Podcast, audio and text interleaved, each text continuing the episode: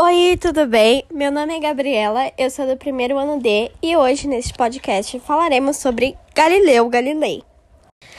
Galileu foi um importante físico, matemático, astrônomo e filósofo italiano. Ele nasceu há um bom tempo atrás, ainda em 1564. Desde seus 11 anos, ele já mostrava interesse muito grande pela ciência.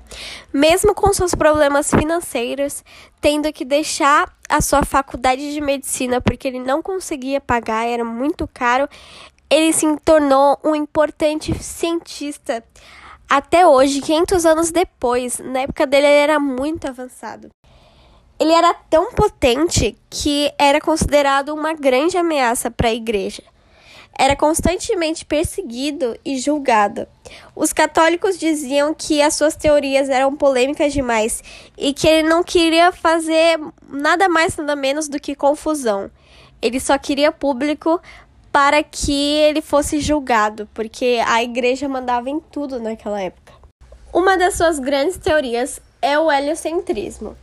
Naquela época, eles acreditavam que a Terra era o centro do universo, todos os planetas, o Sol, a Lua serviam em volta da gente, sabe? Porém, ele veio para mudar tudo isso que as pessoas pensavam, falando que na verdade os planetas giravam em torno do Sol. O Sol é o centro do universo. Todos os planetas e os corpos giram em torno dele. E é algo que hoje em dia a gente olha e pensa, nossa, isso é óbvio. Mas naquela época, por a igreja dominar e por não ter tanta tecnologia, as pessoas aprendiam isso na escola e elas não tinham uma questão de perguntar, de pensar se isso acontece, por que isso acontece.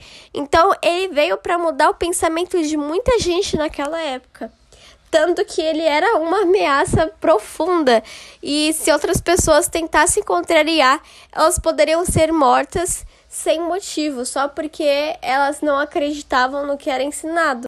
Agora vamos falar sobre a inércia. A inércia vem das leis de Newton. Sim, de Isaac Newton. Mas o Galileu teve um grande papel nessa lei. Essa lei diz que, em ausência de forças externas, um objeto em repouso permanece em repouso e um objeto em movimento permanece em movimento. Então, eu vou falar alguns exemplos aqui. Quando um carro está em movimento, está a uma alta velocidade e acaba batendo em um poste, por exemplo, o que costuma acontecer? O motorista e as outras pessoas que também estão no carro costumam ir para frente, por isso a importância do airbag, porque elas vão continuar em movimento. Outro exemplo parecido é um ônibus. Quando o ônibus não tem lugar para você sentar, você tem que ficar de pé se apoiando nele. Se ele brincar muito rápido, se você não estiver se segurando muito bem, você pode até cair. Isso que acontece na inércia. Além dessa lei de Newton, ele foi importante para a relatividade como um todo. Ele foi um dos maiores expoentes da ciência renascentista. Um contribuinte dos estudos de espaço absoluto e também das leis da mecânica. Esse foi meu trabalho, espero que você tenha gostado e até a próxima!